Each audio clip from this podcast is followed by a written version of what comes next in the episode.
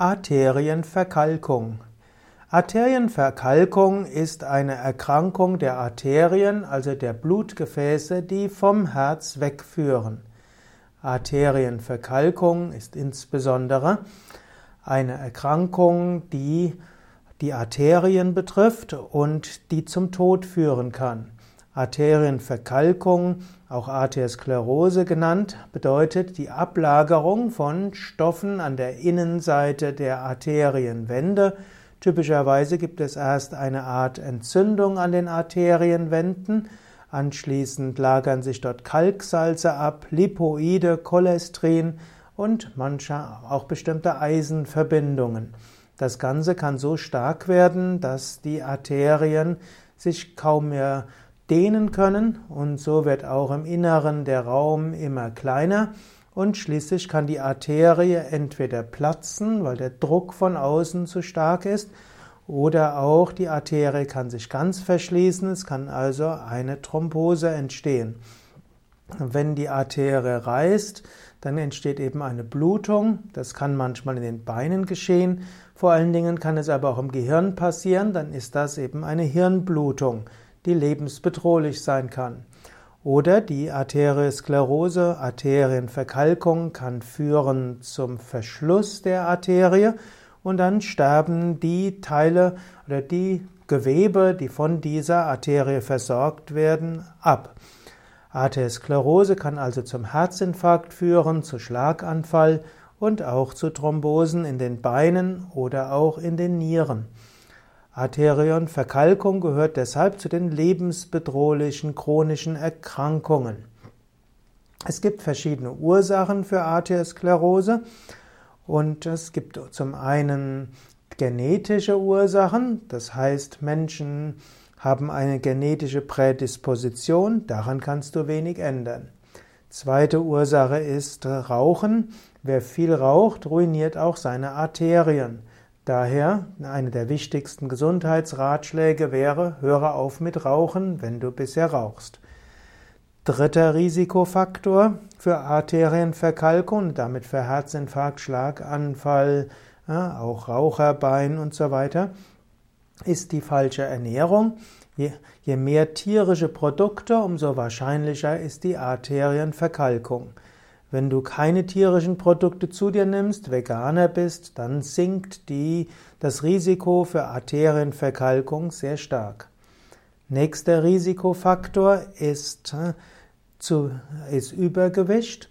Wenn du zu viel Gewicht hast, dann wird auch der Anteil von Fetten im Blut größer, der Fettstoffwechsel wird gestört und hier gilt wiederum, dass eine gesunde Ernährung hilft, weniger Fett im Blut zu haben und das wiederum hilft gegen Arterienverkalkung. So würde man auch empfehlen, nicht zu fettreich zu essen und vor allen Dingen nicht viel, zu viel Zucker zu essen. Nächster Risikofaktor ist Mangel an Bewegung. Die Arterien müssen immer wieder durchgespült werden, könnte man sagen. Sie brauchen also insbesondere Ausdauertraining. Also Fahrradfahren, Walken, Joggen, Schwimmen, Nordic Walking oder auch Treppensteigen. Auch die, also wenn du regelmäßig Ausdauertraining machst, auch dort tust du etwas zur Vorbeugung gegen Arteriosklerose.